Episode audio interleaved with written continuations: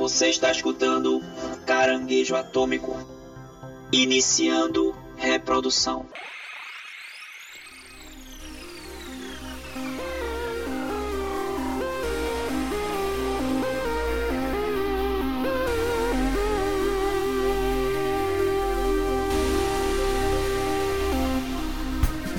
E aí, chuchus! Estamos começando mais um Caranguejo Atômico, finalmente, para falar sobre a quarta temporada de Cobra Kai. Eu nem acredito que esse dia chegou. Não acredito. É uma coisa esquisita. Eu não sei se é verdade, se não é. A gente demorou mais para gravar esse episódio aqui do que Daniel Sampa perdeu o cabaço, viu? Mas enfim, nós estamos aqui muito felizes por gravar esse episódio e eu estou aqui com os meus amigos. Guilherme Gomes e a gente demorou tanto, mas tanto tempo para gravar essa quarta temporada que eu esqueci minha frase. faz parte, faz parte. Faça fez o seu host e improvise. É isso aí, acabei de fazer isso. Não fui tão competente quanto você, sensei. Me perdoe, mas me perdoe. Aqui é Paulo Silva e Cobra Kai ele surfa muito na nostalgia, porém nessa quarta temporada acho que a praia tava meio sem onda, hein? Ih. Meio sem onda. Tava uma marolinha, uma marolinha. Só fazer o jacaré, né? Um ondinha de peitos. Dava pra fazer isso no máximo. É. Deitar na prancha e aproveitar. Era o que dava pra fazer. Só no bodyboard. E eu sou o da Braga e, como eu já disse no Sagas, eu amei a participação brasileira do Frank Aguiar nessa É. nova temporada aí do Cobra Kai.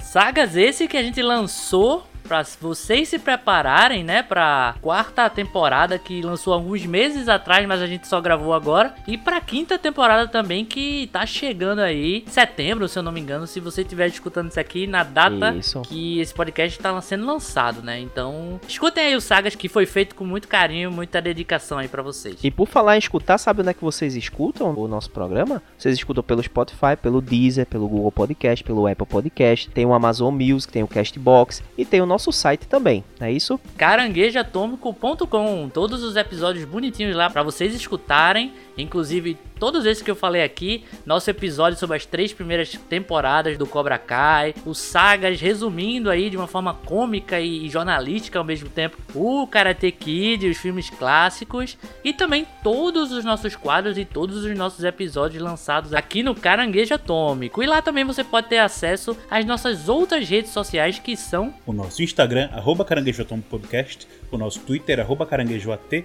O nosso YouTube, youtube.com barra caranguejo atômico. E a nossa Twitch, twitch.tv barra caranguejo atômico. É isso aí.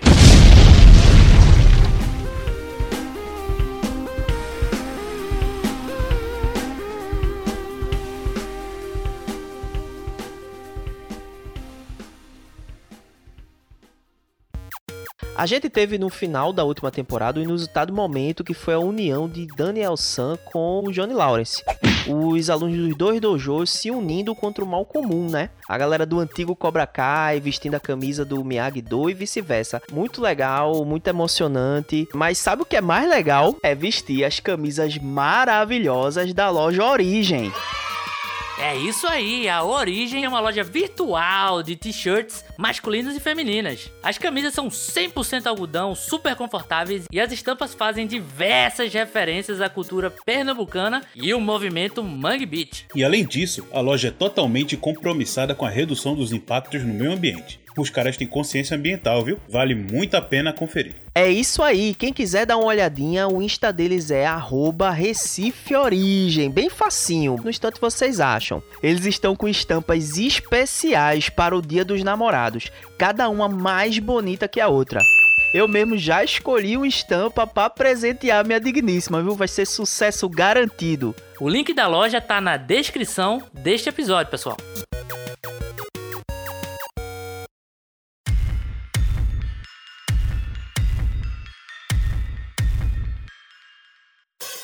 Lembrando para vocês que a gente vai agora falar sobre o filme num bloco totalmente sem spoiler, então fiquem tranquilos aí, mas depois o spoiler vai comer no centro aqui, tá? É isso aí, é isso aí. Agora pra gente começar aqui, eu fiquei encafifado, viu, com, com o que Paulinho falou da marolinha, da onda e tal, não sei o que. Já vou começar perguntando para vocês o que vocês acharam desse quarto ano, né, do Cobra Kai, mas confesso que tô muito curioso para saber a opinião de Paulinho. É, então vamos logo falar, né? É, pois é.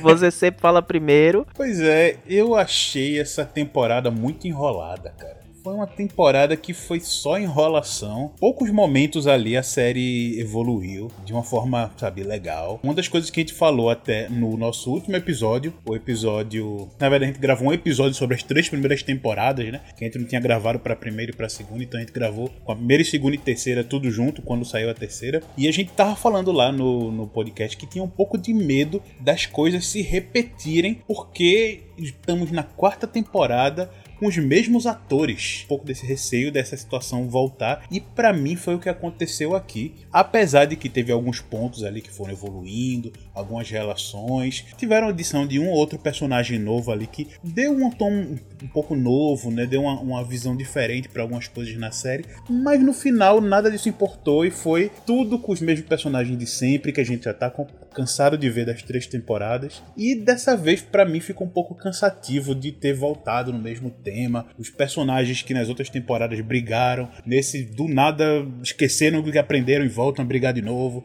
Sabe, meio que essa temporada um tom de como se fosse uma segunda temporada, sabe? De que todas as outras temporadas foi uma só, rapidinho, e esse é uma continuação. Mas não, é a quarta temporada e eles ainda estão batendo na mesma tecla em um monte de relação, um monte de envolvimento de certos personagens. Então a parte da nostalgia, que é a coisa divertida da série, meio que vai ficando cansativo porque os temas não mudam, sabe? Sempre se repetem, as mesmas coisas acontecem. E por mais que Cobra Kai a gente não, não seja um primor de roteiro, a gente dá uma série muito mais nostálgica e divertida, chega uma hora que é só nostalgia e coisa divertida cansa. E quando eu queria uma coisa um pouco mais de desenvolvimento que a gente teve nas outras temporadas, eu acho que a primeira, a segunda e a terceira, como a gente falou, no outro episódio. Para mim ele tem dá uma escadinha, sabe? Mostra um pouco de evolução, apesar da segunda temporada ainda ser a minha predileta. A terceira caiu um pouquinho para mim com relação à segunda, mas eu ainda vejo uma progressão, a história dos personagens de se encaixando. E nessa hora que meio que na deixa, né? Que não é meio que um spoiler, é meio que contando um pouco das outras temporadas, que os dojos mudam, então os alunos vão que estavam num dojo vai para outro. Dança dos dojos. É, a dança das cadeiras dos dojos, é. Pois é, então muda toda a configuração, mas continua tudo na mesma. Sabe, as rixas são as mesmas, os problemas são os mesmos, a treta de um com o outro, até os professores que você achou que eles iam seguir por um caminho, mas continua tudo na mesma coisa, então é meio que cansou, sabe? Não vai mudar nada. Pareceu que toda essa temporada, esses 10 episódios, poderiam ser em 5 episódios ou em 4 episódios.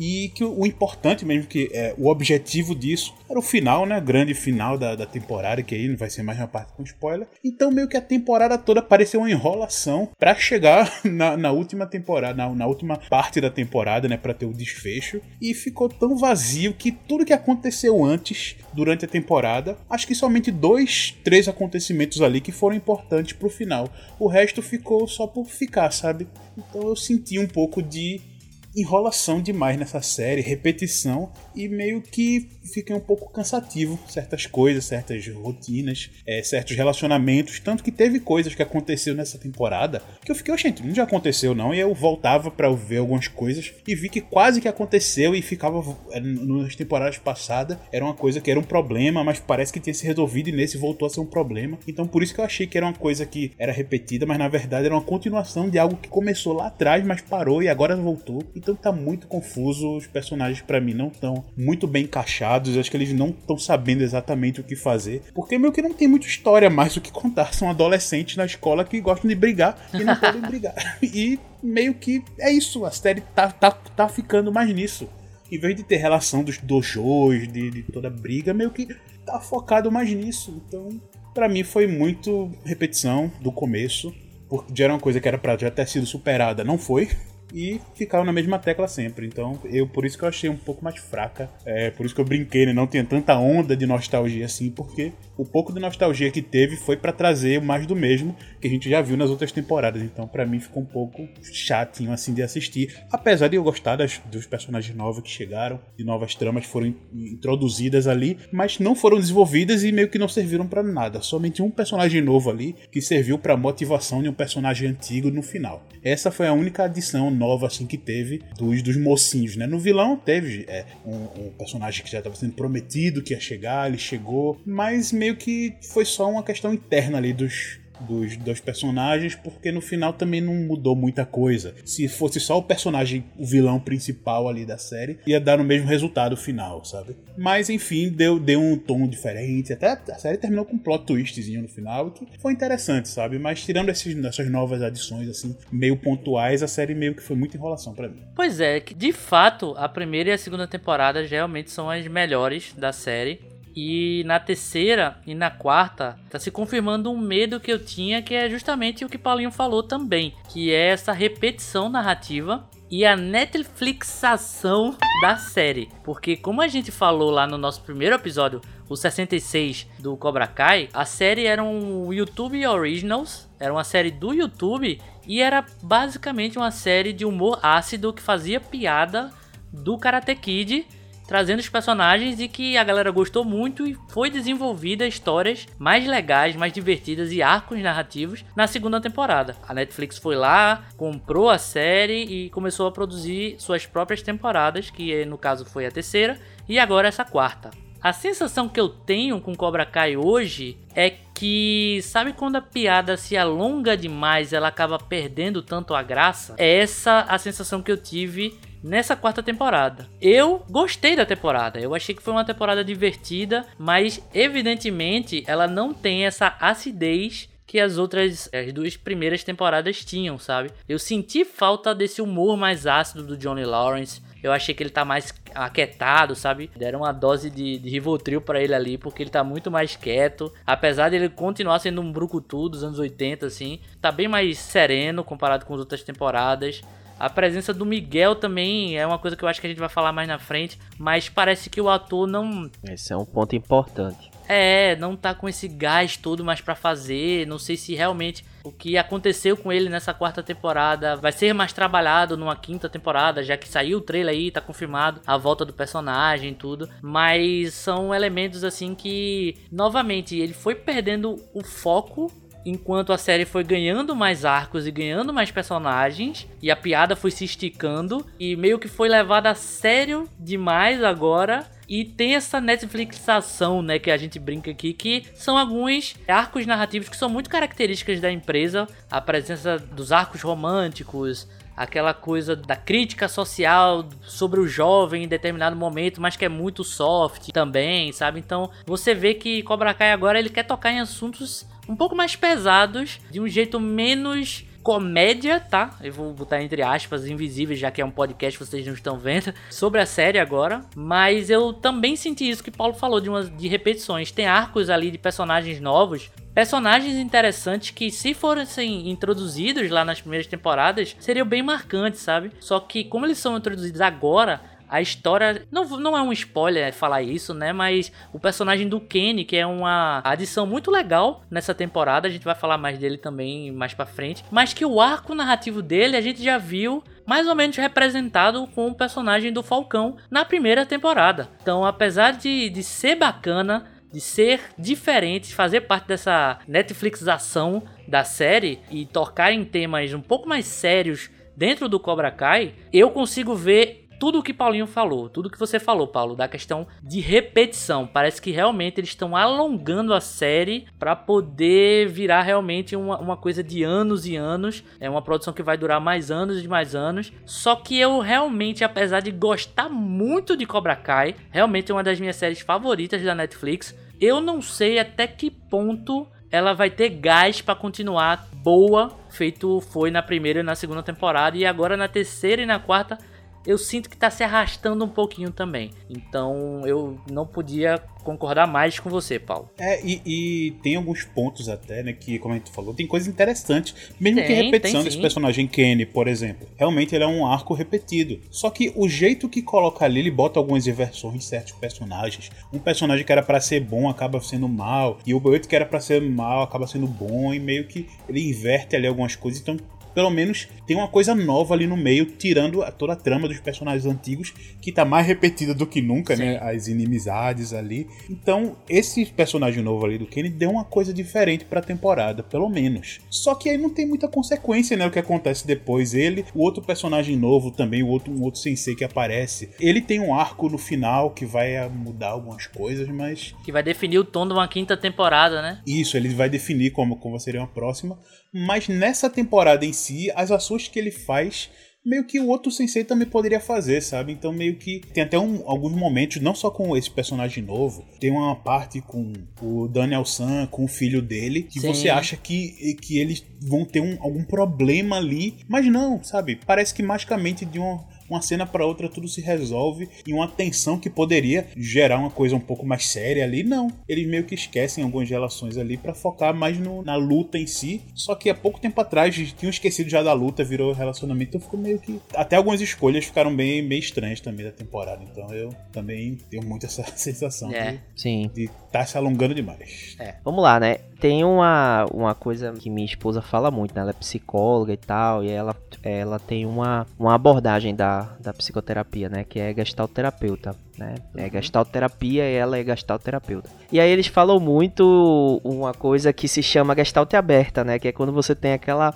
aquela problemática que ainda que você levou durante, carregou aí durante algumas gerações, aí ao longo da sua vida, né? Você carregou aquela problemática e tal, e você nunca resolveu aquele problema de verdade, né? E aí você, né, chega com essa gestalt aberta pra resolver. Usam muito esse termo e tal. E aí eu acho que esse essa quarta temporada ela tem ela ela se eu fosse resumir assim, eu dizia que ela era uma, é uma grande gestalt aberta que tá se resolvendo, porque ela pega essa mitologia, né, de Karate Kid, a gente sabe o Karate Kid, o primeiro filme, quem, quem escutou o Saga vai saber, o Sim. primeiro filme do Karate Kid foi um sucesso, os outros dois nem tanto, né, eles não foram tão bem recebidos nem por crítica, nem por público, e me parece que eles demoraram um pouco para abraçar no Cobra Kai toda essa mitologia que foi criada após o primeiro filme. Então eles começaram a abraçar mais esses personagens, né? Então tem o, o vilão do segundo filme lá, que eu digo que é o, o, o sobrinho esquisito do cara lá, é Keizen, se eu não me engano. Sheizen, né? Sheizen, eu acho. Aparece na, na terceira temporada. Você tem agora também o nosso querido Frank Aguiar vindo, né? O Terry Silver. Então, você tem essa coisa assim de abraçar. E me parece que essa quarta temporada ela é basicamente destinada a resolver coisas do personagem do Terry Silver que não tinham sido resolvidas ou que não tinham ficado muito claras, não tinham sido expostas da maneira mais adequada no terceiro filme do Karate Kid. Ele ficou meio como um personagem é, galhofa, né? Um personagem meio da galhofa ali, galhofeiro. E é, o arco dramático dele nunca foi muito bem resolvido. E aí nesse Cobra Kai, eles, eles meio que tentam fechar essa gestalt aí, tá ligado? Então, essa quarta temporada, eu concordo com muita coisa que vocês disseram, apesar de achar que nem 8 nem 80, eu não acho também que chegou a ser uma Não, não é ruim. é, não chegou a ser assim uma decepção. Eu acho que tem alguns momentos que são anticlímax. Uhum. Eu acho que a relação que se estabelece, isso não é um spoiler, porque no final da terceira temporada a gente tem ali essa possível relação entre Daniel LaRusso e Johnny Lawrence, que eles vão se unir é, contra Crazy, que tá fortalecido. E aí esse arco ele meio que fica meio anticlimático assim, porque é, a gente imagina que vai se desenvolver de um jeito e de fato a gente tem uma repetição de tudo aquilo que a gente já viu. Uhum. Então, eu concordo com vocês nesse aspecto que o Cobra Kai ele tá trazendo muita coisa repetitiva, mas acho também que tem muita coisa que ainda é interessante e que ainda tem gás, assim. Eu acho que essa quarta temporada é uma preparação pra quinta de fato mesmo, é uma temporada preparatória para levantar a bola. A gente já sabe pelos trailers aí os desdobramentos, os efeitos que, que a gente tem nessa no final dessa quarta temporada. Os desdobramentos já estão muito claros no trailer, né, da quinta, e me parece bem promissor. Então, eu acho que essa quarta temporada foi uma temporada que eles baixaram um pouco a bola, fizeram uma temporada mais preparativa para esse novo personagem que não é novo, um velho novo personagem, né, que emergiu novamente é, nessa mitologia. I'm back. Fecharam a gestalt dele, é, trouxeram ele meio que novo, né, para essa temporada e, e dão um novo destino para ele no final da temporada. E isso eu acho que vai ser bem interessante de acompanhar. É, acho que a gente tem uma perda de alguns personagens bem significativas, mas a gente vai falar no bloco de spoiler, beleza? Beleza. Agora, puxando esse gancho, justamente aí do Terry Silver, do nosso Frank Aguiar, eu queria saber de vocês o que é que vocês acharam, né? Dessa volta desse personagem pra quarta temporada. Eu achei meio esquisito, sabe? Eu gostei do personagem, eu gostei da interação dele, é, até da importância dele né, nos filmes clássicos, mas eu achei a volta dele meio que estranha, sabe? É, e principalmente é, a, a relação direta dele com o Sensei Lawrence. Porque, olha, eu tô quase um Cobra Kai, chamei Lawrence, chamei Sensei Lawrence, olha. Não, Cobra Kai não, você tá quase um presa de águia. Que agora é presa de águia. Respeite. É verdade, não, troquei o nome. Não eu vou começar nome, a te é o- chamar de bafo de pica também. É o, é o Sensei Chris, é o Sensei Chris, não, que é isso, que é isso.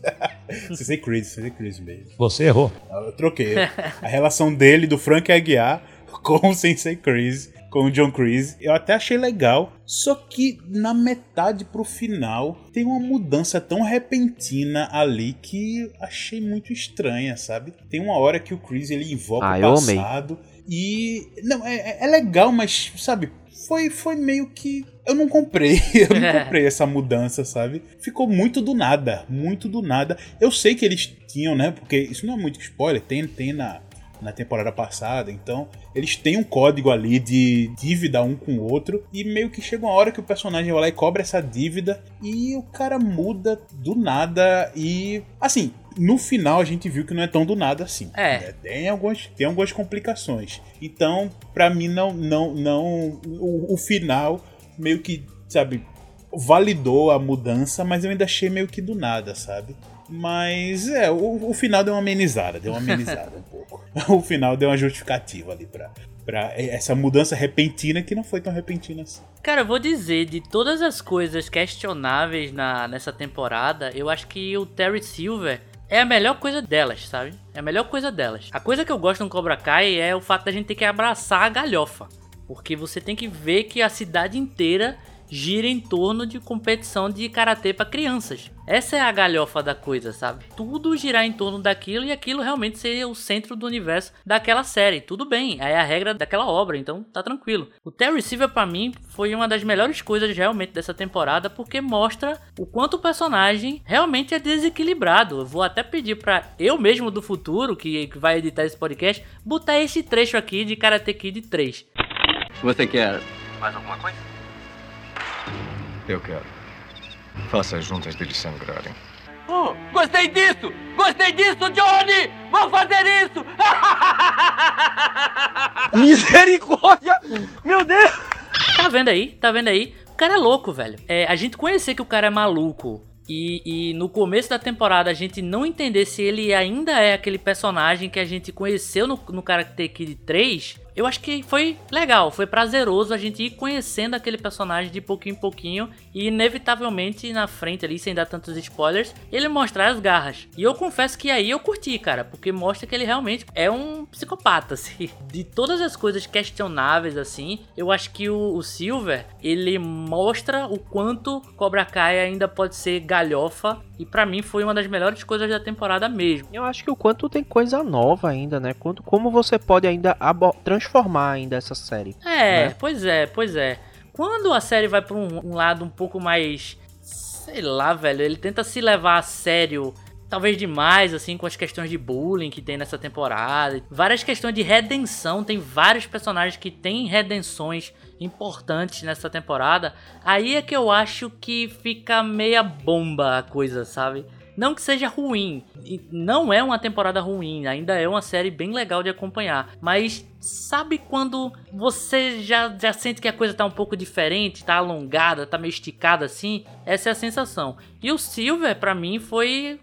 não fez parte dessa sensação amarga pra mim. Ele realmente faz parte daquele sentimento de vamos resgatar algo de Karate Kid que é galhofa, que é coisa dos anos 80, que se a gente colocar hoje vai ser galhofa inevitavelmente. E eu acho que ele funciona muito bem. Eu acho que ele funciona muito bem com os adolescentes, eu acho que ele funciona bem com o Chris, essa relação de dois senseis. Achei que funcionou, achei que funcionou o personagem sim dos problemas o menor. Tu não acha que essa sensação também tem um pouco a ver com o fato de o Terry Silver ser a novidade dessa temporada? Tudo bem, eu tô falando de personagens que já são de, de uhum. do universo de Karate Kid, né? Não dos novos. Mas ele é um desses do universo que volta né, com essa possibilidade, é, é, potencial imenso aí de você trabalhar coisas novas com ele, né? Sim, sim. Como é trabalhado. Eu acho que também. Se você parar pra ver na terceira temporada, não tem um retorno de personagens realmente modificando a trama. Tem lá o, o sobrinho estranho, o japonês. É easter egg mais, né? É easter egg, é. É, é meio que uma ferramenta easter egg pra poder a narrativa continuar, seguir em frente. Fanservice, boa, boa, boa. É, o Terry Silver, ele é um agente principal dessa história. É também legal ver essa coisa do retorno do personagem com a cara nova, né? E a gente redescobrindo o personagem, assim como a gente teve que fazer com o Daniel San, assim é como a gente teve que fazer com o próprio protagonista da série, para mim, que é o Johnny Lawrence, que não é mais protagonista da série, é co-protagonista, né? Esses aspectos é que me deixam um pouco viúva do, do Cobra Kai raiz, digamos assim. Mas o Terry Silver eu gostei, velho. Eu não tenho muito o que falar de ruim dele aqui, não. É, me parece que a opinião de Paulinho, ela vai de encontro à tua. Eu posso estar Sim, enganado vai. aqui. Vai. Mas é porque justamente o que tu tá reivindicando é o que cansou Paulinho, é isso? Essa coisa da, de sempre estar tá no mesma coisa da piada e tal. Não, não, não. Nem, não. nem disso. É, para mim é mais os temas mesmo, sabe? Tá certo que a série toda volta pro campeonato, mas é sempre aquilo de. É, é, sabe, o, vamos resolver as coisas num campeonato, não vamos brigar, mas aí as pessoas brigam e nada acontece, e aí volta, não, não vamos mais brigar, vai ser no campeonato, mas daqui a pouco vai e briga de novo, sabe? Roda nisso o tempo todo, a série. Tá um Street Fight da porra essa temporada mesmo. é o tempo todo, velho, é o tempo todo. Isso é que me cansou. Continua a parte de brincadeira, a, a... tanto que tem, tem nossa, não sei se é uma parte com spoiler, mas tem uma hora lá que o Johnny tá, tá treinando com a música específica lá no momento super galhofa, nossa, é a melhor coisa da série. o momento que ele começa a treinar, nossa, é muito divertido. A galhofa continua divertidíssima, mas que cansa é a repetição, porque é justamente esse personagem novo, veio, trouxe algumas coisas novas, mas o resto todo continua o mesmo. Então você tem esses dois, três personagens ali que estão andando um pouco mais com a trama, e o resto continua preso na mesma história a temporada toda. Só no final é que vai ter a resolução, e aí todo mundo foca na, na resolução final. Mas até lá, continua todo mundo preso na mesma Sim. coisa, sem sair, sem se mover. Sabe? É meio que. Eu acho que a grande questão, né, Paulinho, é que tem adições legais, tem coisas novas, mas parece que a trama não vai para frente. Nunca. Exato. É, os caras não crescem, né? A, a grande verdade, Karate é. Kid é um, é um negócio. É, Cobra Kai é uma série sobre um bocado de adulto que não cresceu, né, velho? É, sim, sim. Tem isso. Os, cara, isso. os caras não conseguem resolver problemáticas são muito simples, assim, de se resolver. Exato. E que no começo era legal, porque você vê que, pô, a história da série é isso, né? O Johnny Lawrence contra o Larusso e eles não se resolveram até hoje. Décadas depois eles entrou com essa mesma rixa. Só que as outras temporadas meio que isso vira dos alunos. Os alunos agora começam a entrar nisso e aí começam a se envolver, tem um desenvolvimento, tem uma grande briga nas últimas temporadas com consequências enormes e agora volta de novo a rixa. Sabe, parece que voltou, parece que não. Até os alunos não evoluíram nada na relação deles. Voltou meio que pra época de rixa entre eles. E fica embaçado isso. Até as rixas dos adultos, né, que não, que não desenvolve. Aqui meio que volta até o começo da série, sabe? É dojo contra dojo de novo. Não, agora, só que agora não é um contra um, é dois contra dois. É, pois é.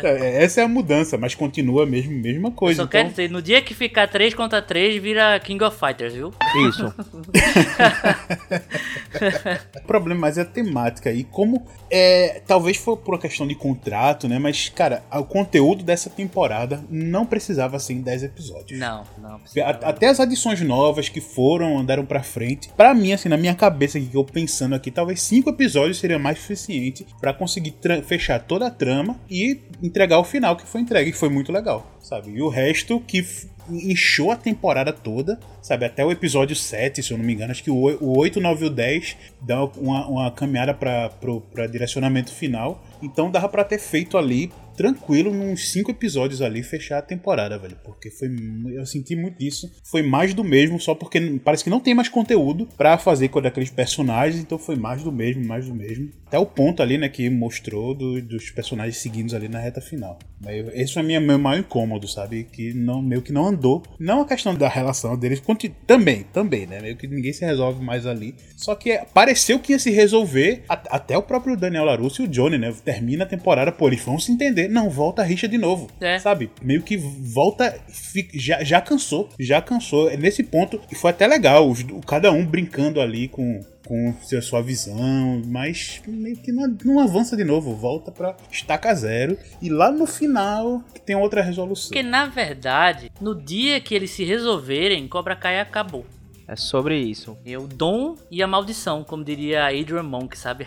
Porque é um dom porque o legal é ver esses caras brigando por conta de karatê, sem desmerecer o karatê, mas ao mesmo tempo, se eles brigarem a vida toda, sabe? É cansativo, cara. É cansativo, por mais que a gente goste, sabe? No dia que resolver, acabou a piada e acabou a série. Para com essa porra aí, meu irmão! É, Eu acho que eles estão preparando, né, com, com os personagens novos, uma nova geração aí de Daniel Larusso e De Johnny Lawrence. o e Johnny Lawrence. O- os personagens novos dessa temporada me parecem que eles têm uma coisa bem é muito mais a essência de Karate Kid do que foi Miguel e Rob, Miguel e É, tal. sim. Né? Me parece Isso. que É. essa história que, tá, que foi contada agora, esses novos personagens e a história deles nessa temporada agora, me parece que foi mais é, Karate Kid raiz mesmo, assim, né? Sim. Aquela história do bullying e do cara que quer aprender pra poder sair do bullying. E aí a gente tem até uma, uma, uma- um fator surpreendente, né?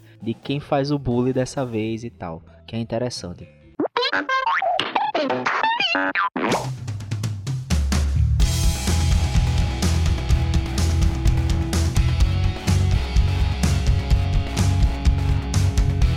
Mas vamos entrar no bloco de spoiler. Vamos, por favor. Porque tá arranhando porque tá há arranhando. duas horas já. é.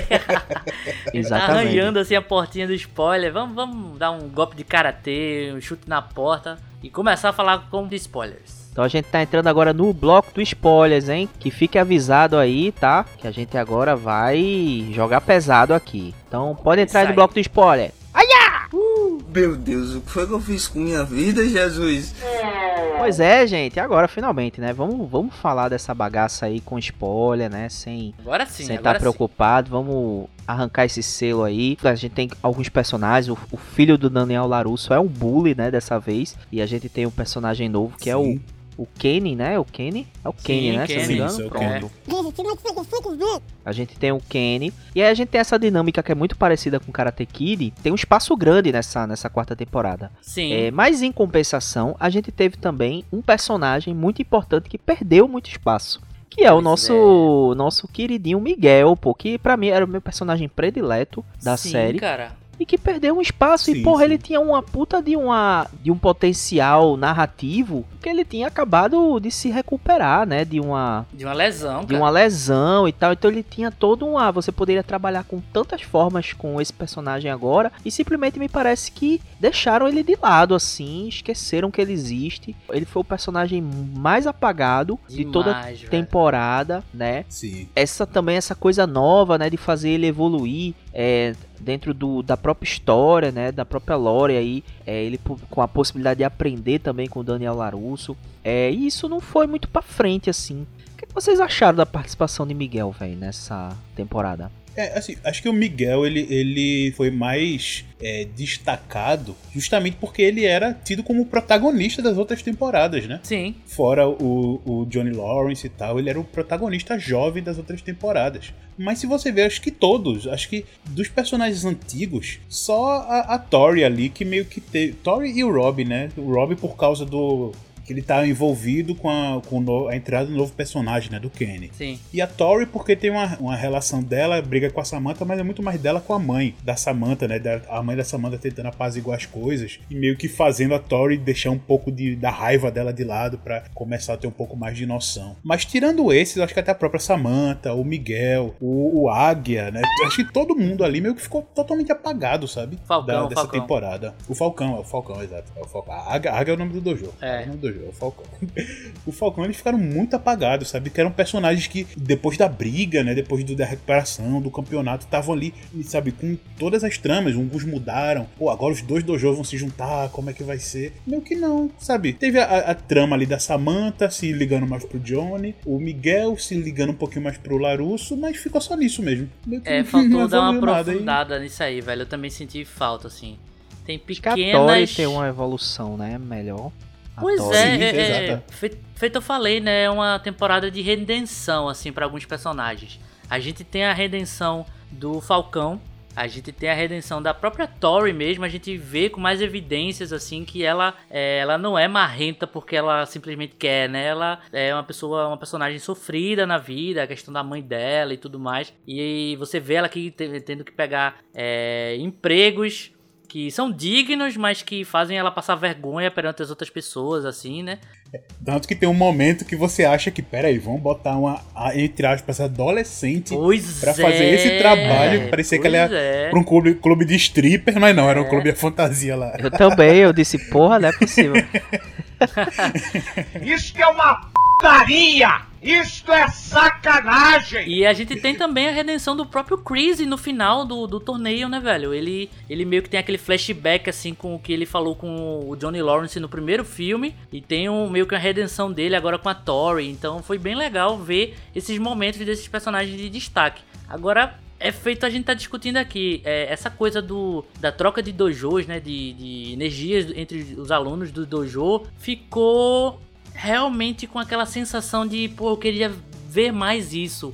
E ficou aquela briguinha entre o Johnny, que o Johnny não aceita o estilo do Daniel e o Daniel não aceita o estilo do Johnny. Tem aquela troca do, do Johnny pintando as coisas e do, e do Daniel levantando as coisas lá de, de ferro. Mas ficou com aquela sensação de, pô, eu queria ver mais coisas disso, né? Eu queria realmente ver um denominador comum entre isso. Que a gente vê no final do torneio, que seria a Samantha lá, né? No- na luta dela que ela acaba perdendo. Mas que ficou com aquela gostinho de, pô, eu queria ver mais disso, né? Mas o Miguel, velho, o Miguel realmente. Cara, se uma quinta temporada não salvar o personagem, eu acho que não tem retorno pra ele.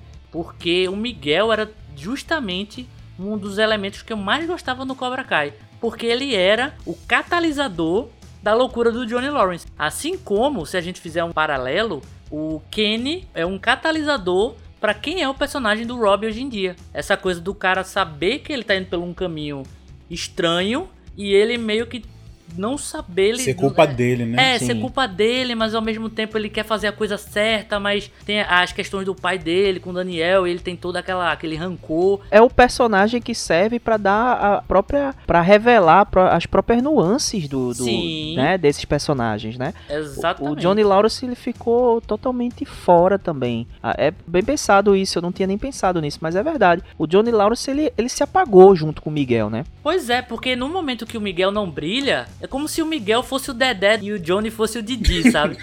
É, ele precisa do escada ali, que seria o Miguel. Vai ser o nome do episódio. Porque assim, é, não desmerecendo, o papel do escada é, talvez seja mais importante do que o do protagonista. Só existe. Sim, sim. O protagonista só brilha se os personagens de escada estiverem ali fazendo um ótimo papel. E o Miguel era esse personagem pro Johnny. No momento que ele é apagado, tem toda a narrativa, inclusive, disso do, do Johnny sentir a falta do Miguel. A gente pensa, porra, bicho, vai voltar aquela dupla dinâmica que era na primeira e na segunda temporada. E não é isso que acontece. A interação maior que a gente tem ali do Miguel com, com o Johnny é aquela relação dele tá namorando a mãe do Miguel. E depois o Johnny bêbado chamando ele de Rob e tudo mais, fazendo aquela cagada. Mas, sabe, essa coisa da busca dele pelo pai, que era uma coisa que existia nas outras temporadas e que é muito Netflix fazer isso. É interessante? É. Mas se for uma puta quinta temporada sobre isso. Porque nessa temporada agora ficou muito lavado. É um personagem lavado, assim, sem, sem contraste, sabe? É um personagem que não, não teve muita alma. A Samantha poderia fazer esse papel com o Johnny agora, porque é uma personagem que tem todas umas questões para poder bater de frente com o Johnny. Ela faz isso em alguns momentos, aquele episódio lá que ela tem que pular do, do telhado e tudo. Mas não é o mesmo charme de o Miguel fazendo, sabe? No momento que o Miguel é apagado, o Johnny acaba sendo apagado também. E Johnny, para mim, era a melhor coisa do, do Cobra Kai, cara. Era a melhor coisa do Cobra Kai. A série começa por conta dele. E eu sinto que esse desejo da Netflix botar é, o mesmo tempo de tela pro lance do Larusso com o Johnny é interessante mas ele acaba é, amenizando essa coisa do, do humor ácido que é que me vendeu o Cobra Kai. Uhum. E tanto que você vê que esses personagens estão super mal aproveitados, que a trama até do, dos dois protagonistas adolescentes, né, que é a Samantha e o Miguel, uhum. meio que voltam pro que era na segunda, terceira temporada, que tem aquela troca de casais, né, a, a Samantha fica com o Rob, o Miguel fica com a Tori, e aí depois eles desbrigam e voltam a ficar juntos. É. E a relação deles dois tá tão bem, tá tão sem açúcar aqui, que porque eles estão brigando lá na, na, piscina, os dois caem na porrada, e aí quando sai da piscina ele fala: Você estragou tudo, tchau, quero acabar com você. Bicho, do nada. É, parece que era só pra ter um motivo para eles ficarem brigados antes do torneio. Sim. Eles têm que brigar antes do torneio. Aí tem toda aquela cena sem sentido nenhum na festa lá na casa do Arraia, né? Sem sentido nenhum, sem lógica alguma, só para ter um motivo para todo mundo se ficar brigado antes do, do torneio, sabe? Meu, os personagens tão sem caixa, velho, tão flutuando tentando achar alguma coisa para fazer e os caras não conseguiram trabalhar bem os personagens mais antigos. Essas relações estão muito, muito mal, mal feitas nessa, nessa temporada. É nessa é. hora que começa a tocar Vou te levar, yeah! Porque vira malhação, Muito porra. malhação. muito malhação. É, só que malhação renovava o elenco, né? Cada temporada tem essa vantagem aí. sim, sim. Essa coisa do Miguel é um ponto é um ponto muito simbólico para toda a temporada, tem algo assim. muito errado acontecendo com Exatamente, o Kai, exatamente, exatamente. Porque para mim ficou muito evidente assim a incapacidade desses personagens evoluírem. Uhum. Tanto o Johnny Lawrence quanto o Daniel Larusso, que são os personagens principais da série, pelo menos está sendo colocado assim desde que foi para Netflix, eles têm uma incapacidade plena assim de absoluta, incapacidade absoluta de evoluir, velho. Eles não conseguem evoluir. E aí eu acho que um personagem como o Miguel, ele, ele possibilita né, essa evolução pro Johnny Lawrence. A série era focada no Johnny no começo e a gente via essa, essa nuance, essas nuances do personagem, essa evolução do personagem.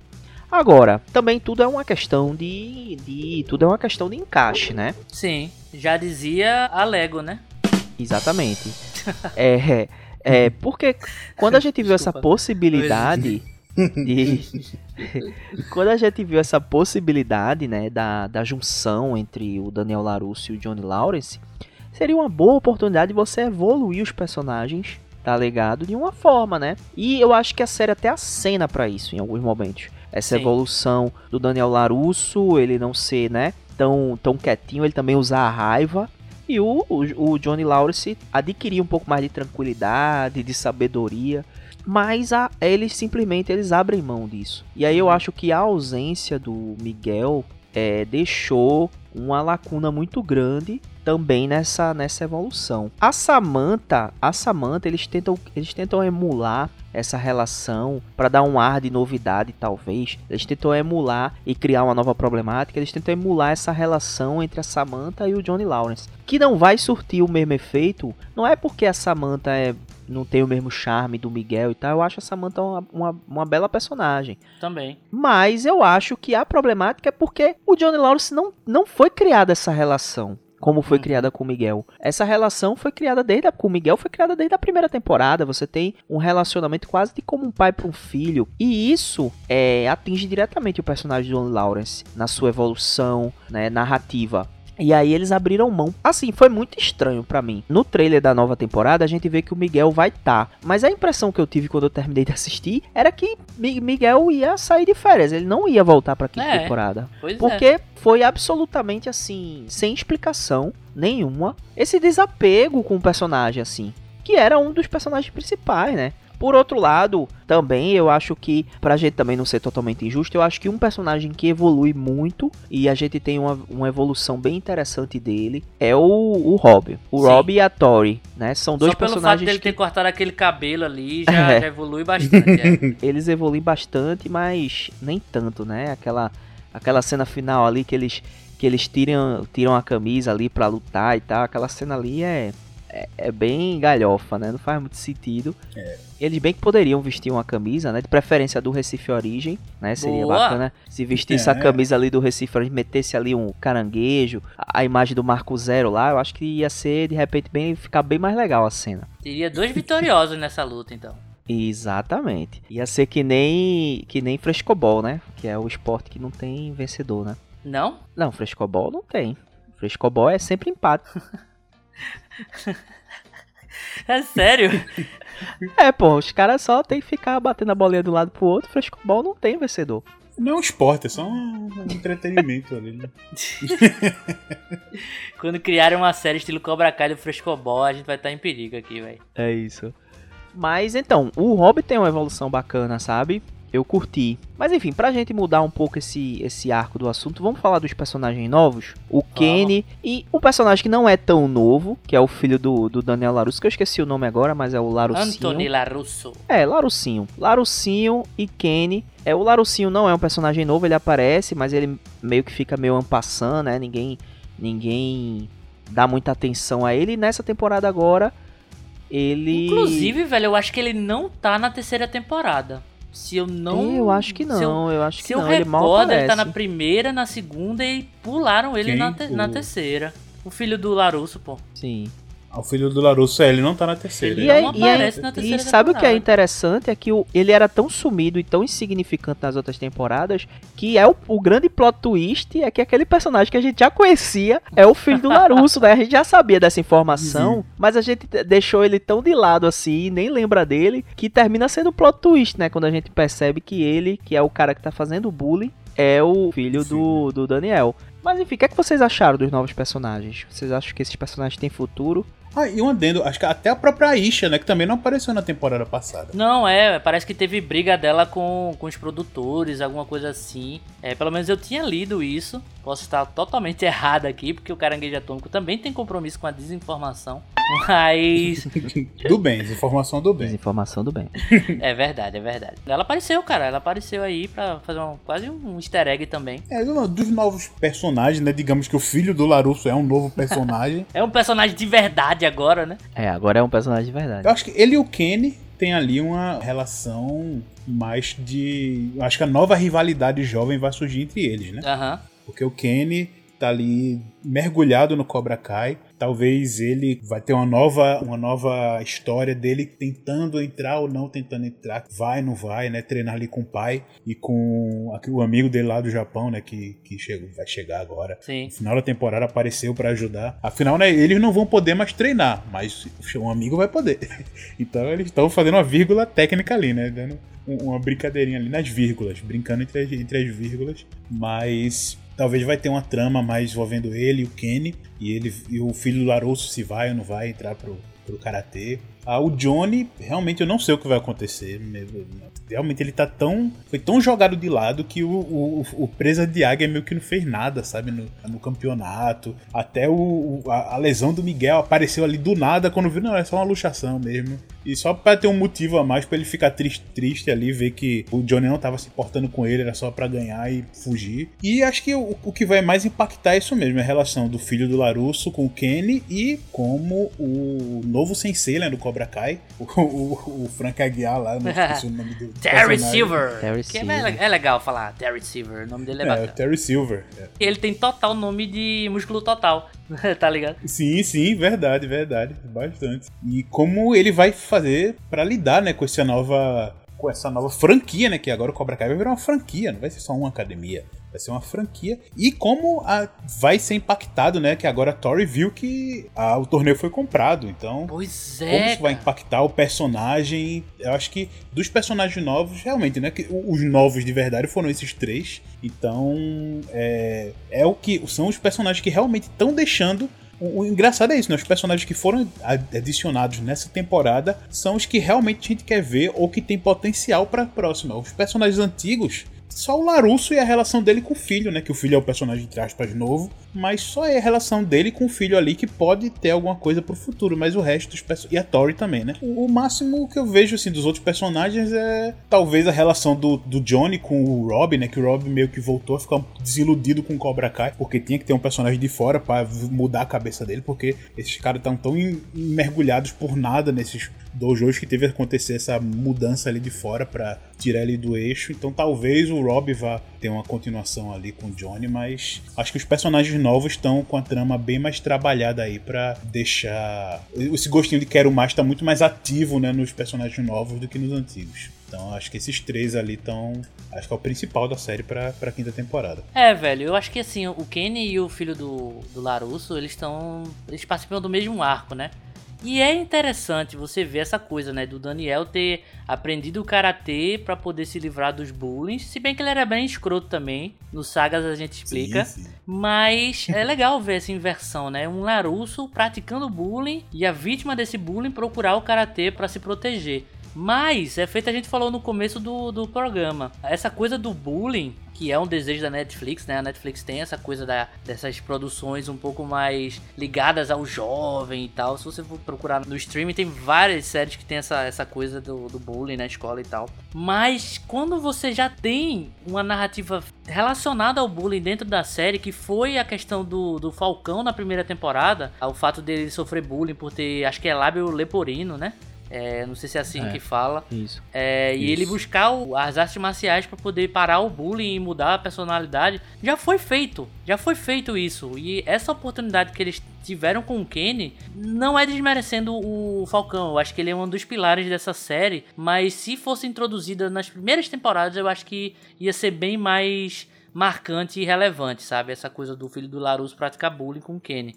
É, então acho que perde um pouco por ter tido o timing errado. Mas é interessante você ver essa inversão e como o Daniel lida com isso, né? Já que, entre aspas, os Larussos são os bonzinhos, perfeitinhos, e tem uma maçã podre ali na família que seria o filho do, do Daniel.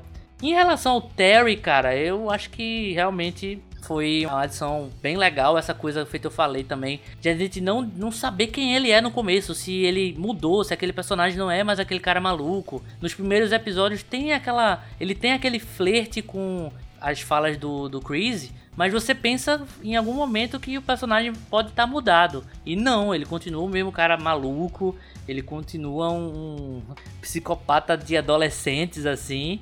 E no final ele trai o Chris, que eu achei do caralho, velho. Eu achei realmente do caralho, porque é uma renovação dentro daquele status quo que o personagem já tinha de um cara maluco. Ele traiu o e é uma, uma virada de chave que ele não faria no Karate Kid 3, por exemplo. E aí eu achei bem legal. Eu concordo com o Paulinho aí, tirando o Rob, que é um um personagem que é meio amarrado assim narrativamente também é ele não saber quem ele é a relação dele com o pai não vai para frente assim mas ele tem essa nova perspectiva através do Kenny. Tirando ele eu acho que a Tori é a melhor personagem que a gente pode ver um desenvolvimento assim tanto dentro da luta com as questões é, pessoais dela tanto fora desse universo karatê que é as coisas da da família dela, né? Essa relação dela ser uma personagem conturbada e não ser aquele preto no branco. É um vilão porque é um vilão, sabe? É feito, às vezes o Falcão flerta um pouco com isso. Ah, beleza, ele, sofre, ele sofreu bullying? Sofreu. Ele se tornou um cara arrogante, um cara escroto. E teve a redenção dele. Mas a Tori tem muito mais elementos ali envolvidos. Você vê uma dificuldade maior do que apenas o cara que sofreu bullying. Tem outros elementos ali na parada.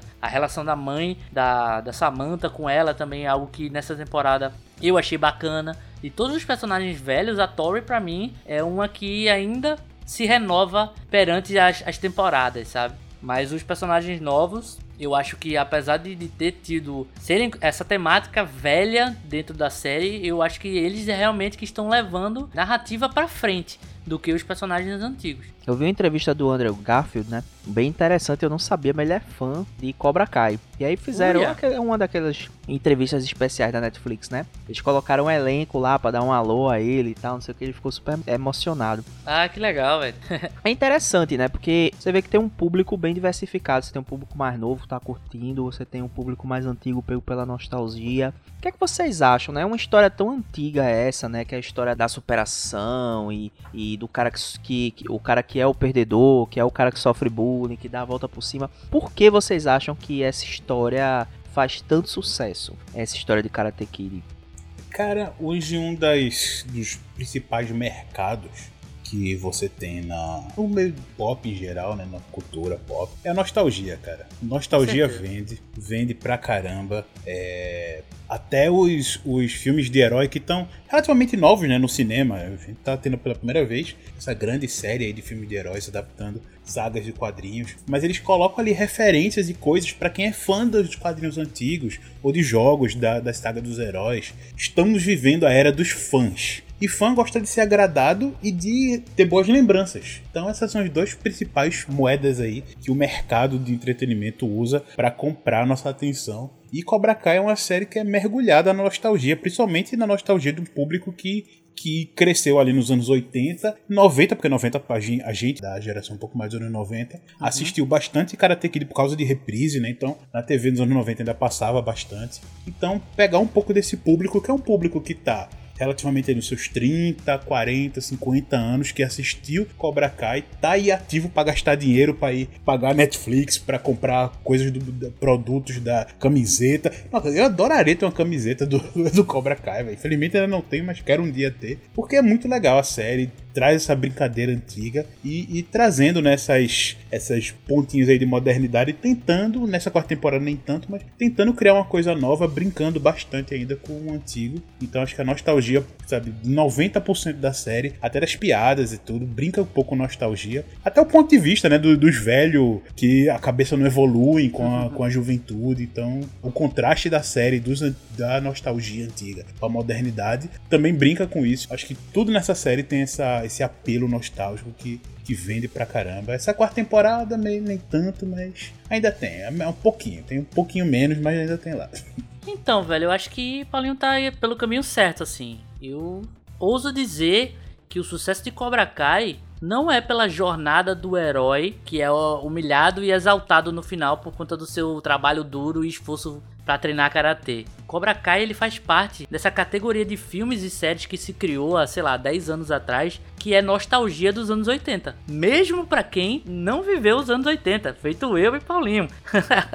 então você tem, por exemplo, um Stranger Things fazendo muito sucesso. Você tem um Guardiões da Galáxia que ele não é, o visual dele não é oitentista, mas a trilha sonora é totalmente 80 e 70, então traz esse elemento também. E o Cobra Kai, apesar de não se passar nos anos 80, ele é totalmente uma obra dos anos 80. Eu diria que é muito mais por emular essa categoria de filmes e de, e de ar narrativo do que acompanhar a história de um herói, digamos assim, feito, é, sei lá, Karate Kid tenta fazer com, com Daniel Larusso, sabe? Novamente, o, o grande mote, o grande arco narrativo que vendeu Cobra Kai foi justamente o anti-herói Johnny Lawrence, cara foi justamente acompanhar um velho ranzinza, preconceituoso, boca suja, mas que no fundo tem um bom coração e, e é engraçado você ver a relação dele com um adolescente dos anos atuais, da, da atualidade, e esse conflito de gerações. Cobra Kai começou assim e vendeu isso, apesar de ser um universo de Karate Kid. Então eu diria que é muito mais por Cobra Kai fazer parte dessa nova categoria de filmes que se criou, botar no pedestal essa nostalgia dos anos 80 e, e 90 um pouco, do que propriamente dito um grande arco de herói e de superação que, por exemplo, o Creed fez na série do Rock. Sabe? Eu acho que o Creed pega muito mais esse lado da superação, do cara é, ter que ultrapassar os próprios limites e tudo, do que, por exemplo, um Cobra Kai fez com em relação a Karate Kid. Pelo menos eu vejo dessa forma, assim. É, inclusive tem até uma das piadinhas aqui dessa temporada, que é também muito boa, é até o Johnny tendo que lidar com coisas modernas, né, como inclusão de gênero. Sim. Ele é cabe, todo cabeça dura, sabe? Aí tá lá o Rob brincando com esse contraponto, né, com o antigo e com o novo. Uma piadinha que ficou super legal também. Que tem a, a menininha lá que luta também, né? Que é porradeira. É, foi Sim, engraçado, sim, é um sim. personagem legal nessa temporada. Eu acredito que a gente tenha uma simpatia pelo perdedor, pelo mais fraco, né? A gente vai Sim. ver na Copa do Mundo lá, todo mundo torce, né? Quando tem. Quer dizer, quando não é um a galera do mesmo país, do, da seleção que tá jogando, mas ó, são dois, duas seleções que não, que não são aquelas seleções ali é, do teu país. A tendência é a gente torcer pelo mais fraco, né? Porque a gente se compadece com o esforço, Aham. Imagina que todo mundo merece uma chance e tal. E aí essa narrativa é muito, muito antiga, né? A gente tem rock, como tu falou, né? Tem Karate Kid 1. E aí eu discordo num ponto, né? Eu acho que, assim como Creed, é, Cobra Kai trouxe a mesma narrativa. Né, do, do Karate Kid. Creed trouxe a mesma narrativa do, do Rock e Cobra Kai trouxe a mesma narrativa do Karate Kid. Só que ela inverte os papéis. Você não tem um bullying, mas você tem um fracassado, um cara que deu errado, que é um perdedor e que tem que reconstruir a própria vida. É, enquanto você tem do outro lado o oposto, que é um cara rico, bem sucedido, a vida dele deu certo, ele é o dito vencedor, né? Como eles falam muito lá, perdedor, vencedor, eles categorizam assim, eu acho ridículo, mas enfim, é como eles categorizam lá no- nos Estados Unidos. É, talvez essa, esse lado do John Lawrence a gente é, simpatize também, torça por ele, uma vez que a gente, a gente não torcia, né, a favor dele, É. Dessa vez a gente torce justamente porque a gente se compadece, eu acho, com isso. E eu acho que esse é o charme de Karate Kid.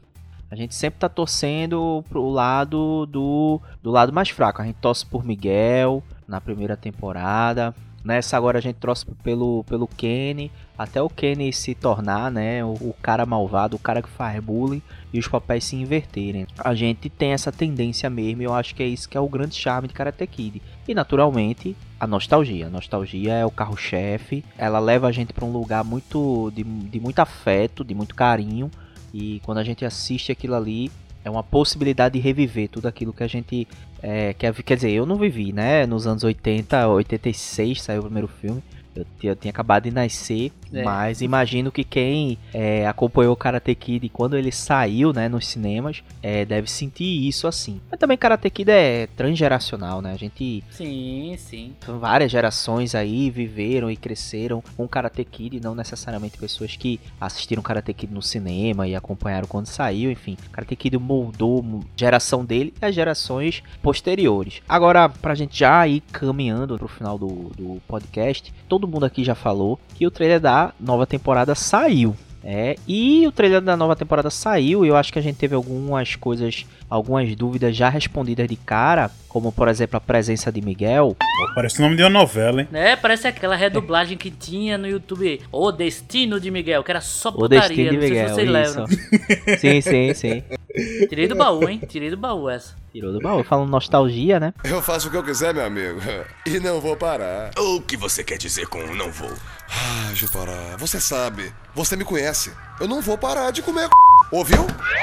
Mas aí a gente tem, né, essa coisa de Miguel e do Miguel e a gente tem também o Terry Silver que vai fazer, né, as franquias de Karate Kid, uma coisa que ele fala inclusive no terceiro filme. Mas o que é que vocês esperam mesmo nessa temporada? Eu acho que essa temporada ela vai ser uma temporada decisiva para Cobra Kai, porque ou ela vai arrebentar de vez esse leve desgaste que ele que já vem apresentando, ou vai abrir as possibilidades aí para novas novos rumos, novos tempos. Eu sou otimista, eu aposto na segunda opção. Mas e vocês? Eu acho que vai ser decisiva, viu? Eu acredito que vai fechar. Eu, pelo menos, gostaria que fechasse, né? Toda a série. Porque, cara, eu não consigo ver mais pra onde essa trama vai, cara. É, é tudo envolve ali os dojos, tudo envolve a luta. E aí você já tem já o Miguel saindo disso, indo procurar os pais. Vamos ter ali a, a repercussão da Tori. O Rob tá mais inclinado ali já a ficar de. já tá com a visão ruim ali do Cobra Kai. Provavelmente nessa temporada ele e o Johnny vão se aproximar mais. É, talvez vai ter a relação do Larusso e, e- e a mãe, né? A, a família Larusso ali. Talvez a relação dele com os filhos. Eu não sei se foi só uma piada daquela conversa lá com a psicóloga. Ou se vai ter realmente é, significar alguma coisa pro futuro. Mas pelo menos com o filho dele deve ter alguma coisa nessa temporada. Então, meio que eu tô enxergando ali que tá decisivo, porque também não tem muito mais gente pra eles chamarem, né, pra, pra, pra, pra ter participação de nostalgia. Acho que já tá acabando o Cobra Kai. Começa o Karate Kid já ser a parte sem o sem o Daniel Larusso, né? Sem o Ralph Macchio, né? como É, tem um quarto Larusso, filme então, ali, dá pra chamar aquela menina lá que eu esqueci o nome. É, Então, e talvez ela vá aparecer alguma coisa nessa temporada, sabe? Porque. Ela mesmo. Mas ela ficou tetraplégica, parece. Paraplégica. Ele Trocou o karatê pelo boxe, né? E se ferrou. Isso. Pois é, é uma menina de ouro. Ela é menina- Se derreter. Piadinhas anos Now 80. the world don't move to the beat of just. Só besteira. Mas é justamente, sabe, essa trama tá tão enrolada que agora, essa temporada, né, eu achei um pouco enrolado, não desenvolveu direito. Mas agora tá com tudo pra desenvolver, mas pro fechamento. Ali eu gostaria, sabe, você tem os personagens que eram os malvadões sempre. Nessa temporada, no final, deram uma, uma leve mudança. Com a prisão do Chris ali, o Frank Aguiar, que eu não lembro o nome do cara, velho. O Silver. cara. Eu não vou... Eu não vou lembrar, eu não vou lembrar. Vai ser Frank Aguiar mesmo. o Frank Aguiar, o Frank Aguiar ali dominando tudo. Então, até o próprio torneio, né, tá em xeque, porque o torneio foi comprado. Então, isso vai botar até em pauta, né, pro, pros personagens da série, a, validade desse, desse torneio, né? Um torneio que o cara facilmente comprou, sabe? Meio que talvez vá, vá perder, um, a, a cidade perca um pouco do glamour do torneio e meio que o karatê não, não virar algo mais competitivo na vida dos personagens, se algo como ensinamento de vida, pra eles continuarem. Mas nunca foi. nunca foi em Cobra Kai. Era só, tipo, não, ri- resolver rixas, tá ligado? Que eles não podiam brigar Exato, na rua. é. Eles brigavam ali. É, até o próprio Miyagi-Do ali, que tenta passar um, Sabedoria milenar. ele tenta passar uma sabedoria, mas no final é pra dar porrada. Então, talvez agora exista essa possibilidade de abrir o olho e mostrar que, que talvez essa, toda essa treta que tá acontecendo destruiu, meio que, por mais que tenha subido, né, voltado o karatê às origens ali na cidade, né, voltou a, a ganhar a ganhar mais notoriedade, mas acabou que destruiu a vida de todo mundo que tá participando disso, cara. Não tem uma pessoa que se salva ali que fez besteira. Nesse, Mas voltou graças à cor dos tatames, hein? Não sei se vocês estão ligados aí, mas graças à co- à cor do tatame é que a popularidade do Karatê voltou. Tá, vai, não, não entendi. Não, é piada, pô, do, do É, do organizador, ele organizador. quer mudar a cor dos tatames e tal. Ah, tá, não, não, eu não lembrei. Não Agora foi interessante tu falar isso, Paulinho, porque me parece que a solução é a briga de rua, né? Me parece É, que eles não vão mais brigar. E aí a gente tem que reconhecer aqui, essa série já tem um brasileiro como destaque, e aí a gente tem que destacar outros brasileiros aí, que é a família Grace, né? Família Grace que muito Sim. antes, a família Grace que não, não- eles não precisaram passar por esse processo de ter torneio e o torneio não dar certo. Eles já brigam na rua direto, entendeu? Então, brigam na praia, brigam na rua, brigam em qualquer lugar. Então, os Grace já estavam na vanguarda há muito tempo. Inclusive, é, virando uma série de briga de rua, podemos ter a participação de Van Damme reprisando seu papel de Gaio. Que tal? Que tal Ou não? Para os brasileiros, o Guile, né? Aí vai ser mistureba demais. Ah, Eu não sei, eu não sei se vocês viram, não sei se vocês chegaram a ver, mas estava eu assistindo televisão e aí de repente entrou a propaganda do Caldeirão do Hulk, que não é mais Caldeirão do Hulk, agora é Caldeirão do Mion, né? Ou alguma coisa assim. É. Sim. E aí ele fazendo, entrou ele em pixels 2D com o Van Damme vestido de, de Guile. E aí eles brigando e tal, não sei o que. Eu fiquei, que porra é essa, tá ligado? Que parada é essa aí, né? Era porque Van Damme ia participar do programa, velho. E na sequência ia passar o filme de Street Fighter. Ou seja, né? Olha, Era pra rapaz. fuder o domingo de todo. O domingo não, o sábado, né? pra lascar, assim, Van Damme no, no caldeirão do Mion e logo em seguida. Pra fuder o domingo de todo mundo, tinha que botar novamente Gretchen no palco pra Van Damme ficar duro de Meu novo. Deus. Assim como ele fez no- nos anos 90 no programa do Gugu, né? Gugu. Falecido Gugu. Aí ia ser de fuder. É, não, infelizmente, agora a gente sabe, provavelmente isso não vai ser mais possível, né? Pode botar qualquer pessoa lá que o p provavelmente não vai subir mais. Tá muito velhinho o Van Damme. É, o espacate do Van Damme não é mais o mesmo. Mas não. É, pois é. Então, eu, eu- resumindo, né? Fiquem com seu- nos seus ouvidos, já que não pode olhar, fiquem nos seus ouvidos o p do Van Damme, pessoal. exato, exato. O soldado do futuro aí é pra vocês. Eu sou obrigado a falar. Que esse programa aqui tá uma porra. Tem tudo, né, para ser uma temporada muito mais introspectiva, né, contando um pouco da evolução de cada personagem, né, relação do pai e filho com o Rob e o Johnny, o Miguel tentando se encontrar, né, com seu pai, vamos ver o que vai acontecer. E a, a Tori talvez se acertando ali suas, suas rixas e tal. Eu acho que tem muito mais desenvolvimento da relação dos personagens do que a luta em si, né? Eu acredito que vá ter um pouco mais de enfoque nisso. Ou vai ser igual essa temporada e vão deixar tudo pro lá e vai continuar briga de rua mesmo. Porque não tem muito mal o que fazer, velho. Tá? Tem que terminar, tem que terminar, porque senão vai. É, aquilo, é, morra como herói ou viva o suficiente para se tornar um vilão. Cobra Kai tem que terminar logo. tem que terminar logo. Senão, senão não, não vai terminar, vai ser cancelada, né? E, literalmente, cancelar a série. Olha, Paulinho citando Harvard Dent aqui, rapaz. Isso. Olha só. Cara, enquanto o Paulinho tava falando aí minutos antes, eu acabei de ver o trailer na moral aqui, porque eu vi há alguns meses atrás, algumas semanas atrás, sei lá, quando lançou esse trailer. Mas como a gente tá gravando com uma diferença grande aí do lançamento da, da quarta temporada, né? Eu acabei revendo aqui agora. Cara, eu acho que eles vão por esse lado mais de porrada na rua mesmo, velho. Acho que vai se dividir em dois arcos, né? O, vai ter aquela coisa da dupla dinâmica de novo, que seria o Daniel com o, o japonês lá do segundo filme. Vai ter essa coisa do, do cara ser o estranho e o Daniel ser o senso da realidade ali e dos do costume americano das coisas e acho que esse núcleo vai querer brigar com o núcleo do Terry Silver é, como líder do Cobra Kai, né? E o outro núcleo vai ser o Rob e o Johnny indo buscar o Miguel no México, que eu tenho certeza que vai ser repleto de xenofobia, que os mexicanos vão ser seres de outro mundo. Vamos botar logo aquele filtro amarelado. É, aquele filtro do deserto ali, de Breaking Bad, tá ligado?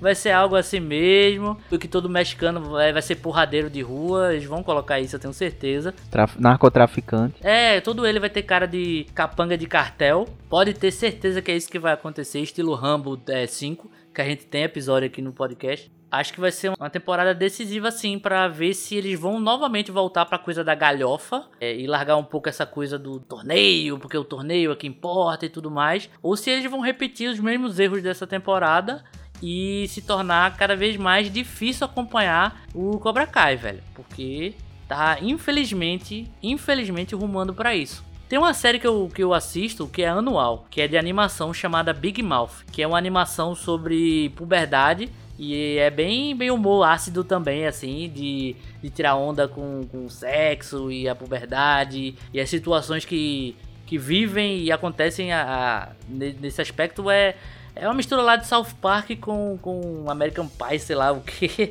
e ficam muito doido. A primeira temporada foi muito engraçada, só que todo ano é a mesma coisa. Todo ano é a mesma coisa. Eu tenho a mesma experiência todo ano, gosto da série, acho engraçado, mas é a mesma coisa todo ano. Eu sinto a mesma coisa que eu sinto com Cobra Kai, que a piada tá se esticando e tem uma hora que vai torar, velho. Tem uma hora que vai explodir que não vai se aguentar mais. Eu espero sinceramente que isso não aconteça com Cobra Kai, sinceramente. Então eu também concordo que vai ser uma temporada decisiva aí para os rumos da série.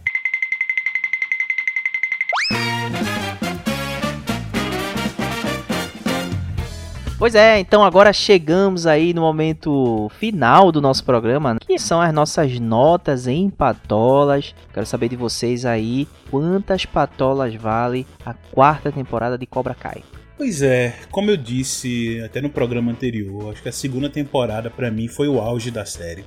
A primeira foi muito boa, a segunda eu achei incrível, melhor que a primeira para mim, foi uma ótima continuação. A terceira já achei bem mais ou menos com algumas coisas ali que foram um certo problema para mim. E essa quarta temporada também achei muito enrolada, muito inflada por coisas desnecessárias.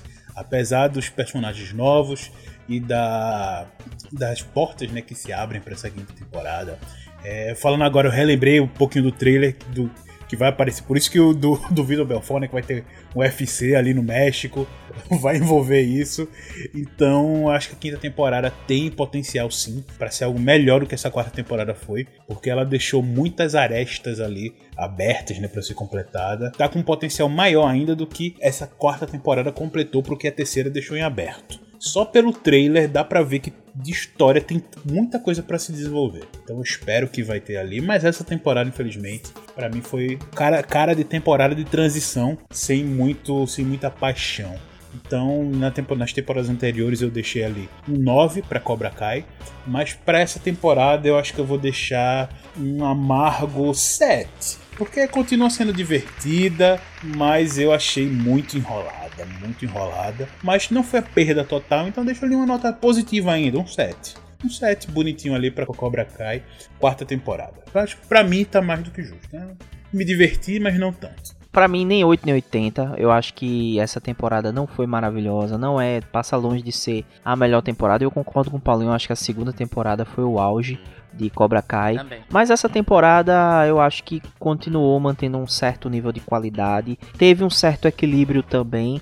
Na medida aí que entregou novos personagens, uma outra história. Mas acho que ela poderia ser. Talvez ela poderia ser uma uma temporada maravilhosa se não tivesse deixado de lado um personagem da importância de Miguel, por exemplo, né? Tão importante pro desenvolvimento aí de outros personagens como Johnny Lawrence. É, e também se ela tivesse dado espaço para esses personagens evoluírem, né? Às vezes me parece que os roteiristas de Cobra Kai ou quem tá envolvido na equipe criativa fazem parte eles são aqueles aquela parte do de, de alguns relacionamentos que é abusiva sabe seja do homem ou a mulher é, tipo, sabe um relacionamento abusivo? Pronto, uma pessoa que te cerca e não te deixa evoluir, não te deixa tomar suas próprias decisões, não, não, não deixa que você é, é, siga adiante, faça a sua vida. Pronto, me parece que os roteiristas aí mantêm uma relação abusiva com esses personagens de Cobra Kai. Os personagens eles não podem simplesmente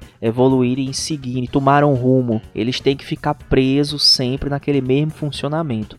E aí eu acho que isso prejudicou muito essa quarta temporada. Se não fosse nessa quarta temporada o Terry Silver, o Rob e a Tori, eu acho que essa temporada ia ser um grande flop, talvez a pior temporada das quatro. Mas é, mantendo a coerência aqui de tudo isso que eu disse, eu acho que uma nota que é bacana é, e levando em consideração também as outras temporadas, eu acho que 7,5, né, 7,5 patolas para essa temporada, eu acho que é uma nota bem justa. Pra mim faltou humor ácido, pra mim faltou coerência com a, a origem da série, né? A gente sabe que nenhuma série se mantém do mesmo jeito até o final. Mas pra mim tá faltando esse gancho, esse link com o que fez Cobra Kai ser Cobra Kai desde o começo, assim. Então eu temo pelo futuro da série, mas ainda é bom, cara. ainda é divertido assistir Cobra Kai. Não é algo terrível. É porque no podcast a gente tem que falar as coisas que estão evidentes, assim. Senão o programa tinha 5 minutos, sabe? Eu deixo aí minhas seis e meia patolas para a quarta temporada de Cobra Kai. É, apesar de ter a qualidade da Tori, apesar de ter esse potencial do Rob e o Terry funcionar muito bem é, dentro que a gente falou aqui no, na série, no Cobra Kai, e trazer essa lembrança do Karate Kid, o Miguel, velho, o Miguel é Miguel e Johnny Lawrence, cara. Miguel e Johnny Lawrence, eles são o Batman e Robin dessa série, velho. E quando você separa ele, pelo menos na série clássica do Batman, né? Fica estranho, velho. Fica estranho. É feito eu falei, o Miguel é o motivador para o, o, Johnny fazer as doideiras que ele faz e ser uma coisa engraçada e divertida. Para mim, o maior pilar de Cobra Kai que tá se perdendo. Espero que eles retomem isso na quinta temporada. Então, deixo aí um pouquinho amargo, mas ainda forte. Seis e meia patolinhas características e, e, que essa palavra acabou de não fazer sentido algum quando eu falei agora. Seis e meia patolas aí, karatecas agora sim, para Cobra Kai quarta temporada e que venha a quinta temporada e que venha mais um podcast deles aqui no Caranguejo Atômico. Então é isso, pessoal. Estamos finalizando aqui o programa de hoje. Espero que vocês tenham gostado. A gente atrasou um pouquinho para falar de Cobra Kai, mas aos poucos vai saindo, porque realmente foi um atropelo esse final de ano, né? Era muita pauta. A gente já tá gravando aqui, ó, dia 1 do 6, literalmente na metade do ano. Vamos com calma, mas a gente vai conseguir. É isso Vamos aí. conseguir, sem deixar as coisas novas de lado, né? Claro. Com certeza. Então é isso, pessoal. Espero que vocês tenham gostado do episódio de hoje e até a próxima. Tchau, tchau, pessoal, e fiquem. Valeu, pessoal. Até a próxima e falou!